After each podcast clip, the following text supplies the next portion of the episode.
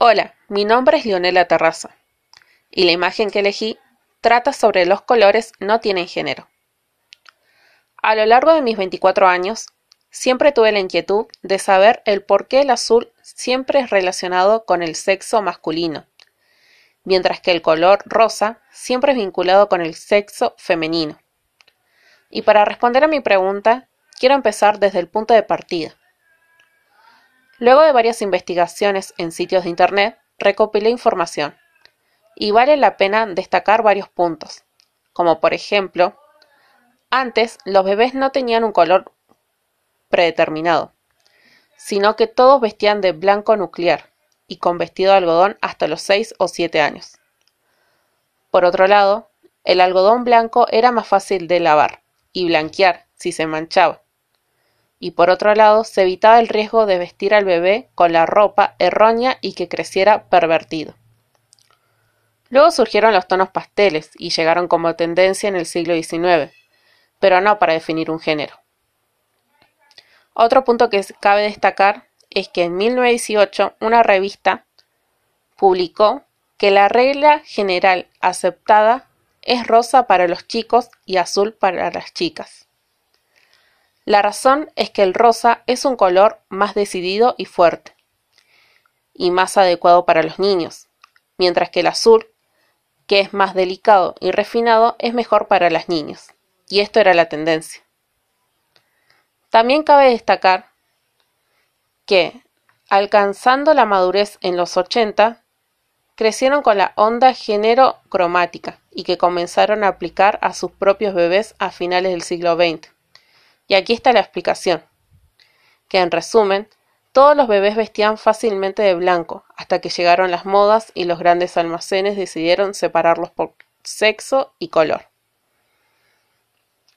Ahora bien, la autora Ana Abramowski hace hincapié en cuatro elementos que son fundamentales a la hora de trabajar con imágenes en el trabajo pedagógico, y yo lo relacioné con la polisemia.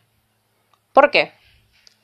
Antes, si uno veía a un nene vestido con remera color rosa, siempre lo criticaban y lo categorizaban como maricón, porque el color rosa es de nena y no de nene.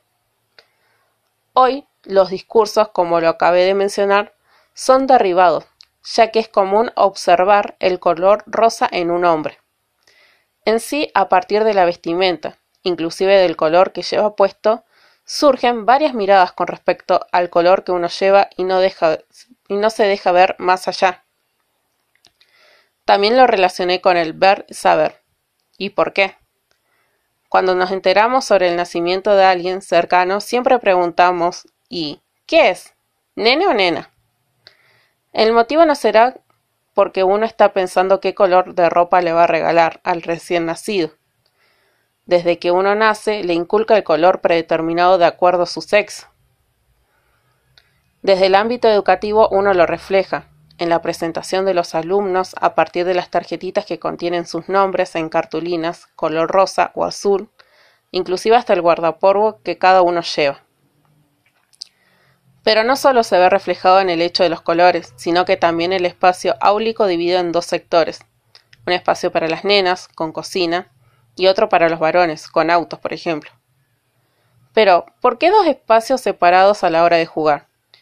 Y si hay dos espacios, ¿Por qué una cocina y de otro lado autos? Representaciones que son transmitidas de generación a generación. El asimilar la cocina color rosa con nena y los autos con nenes. ¿Qué pasa si una mujer quiere jugar con autos? Aquí se empieza a abrir varios discursos, como no seas marimacho, sos nenas y las nenas no juegan con eso. Inclusive piensan que por el hecho de que juegan con el juguete que no corresponde, llega a ser lo que llega a ser lo no esperado por sus papás.